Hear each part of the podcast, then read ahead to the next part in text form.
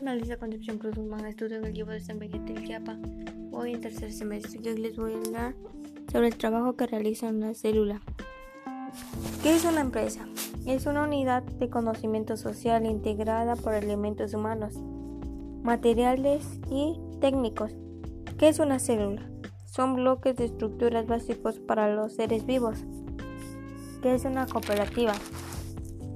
Es la estructura legal de una organización que agrupa varias personas con finalidad de realizar actividades empresariales.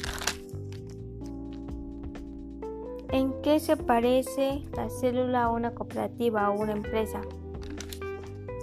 La célula se puede comparar en una fábrica en la cooperativa. Es principalmente en que se encarga de la producción de los alimentos y de energía.